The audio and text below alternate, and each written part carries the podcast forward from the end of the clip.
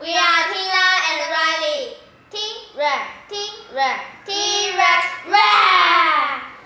Now we are going to talk about talking on the phone. Talking on the phone? Right, first of all, let's set the scene. A boy called to the museum and the receiver is a lady. I'll be boy. And I'll be the lady. Let's start it. Ding ding ding ding. Good morning, Sunnyvale Museum. How can I help you? Hi, what are your hours? We are open from 9 o'clock till 6 o'clock. Are you open on Sundays? Yes, we are open daily except on holidays. How much does it cost to get it?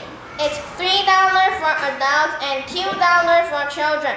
Children under five are free. How much? How much does it cost to get it? It's three dollars for adults and two dollars for children. Children under five are free. Does that include a special photo exhibit of Sunnyvale? Yes, it does. Tours are at ten o'clock, two o'clock, and five o'clock. Thanks for your help. You're welcome. Have a nice day. Great, that's a new thing. How about go to Taipei Zoo? Good idea. A girl makes a phone call, and the receiver is a gentleman. I'll be the gentleman. Not again. Please. All right, all right. Ling, ling, ling, ling. Good morning, Taipei Zoo. How can I help you? Hi, what are your hours? We are open from 9 o'clock to 5 o'clock. Are you open on Sundays? Yes, we are open year round. It means we are open every day except on Chinese New Year's Eve. How much does it cost to get in?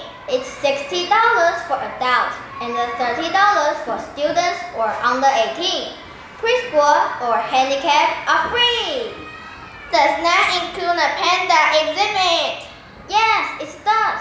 Tour is from 9 a.m. to 4.13 p.m. Thanks for your help. You're welcome. Have a nice day. Riley, 恋爱这里搞。拜几拜四拜五，收听奇人经典的赶快离开哦。Thank you for listening. Stay tuned. Bye bye.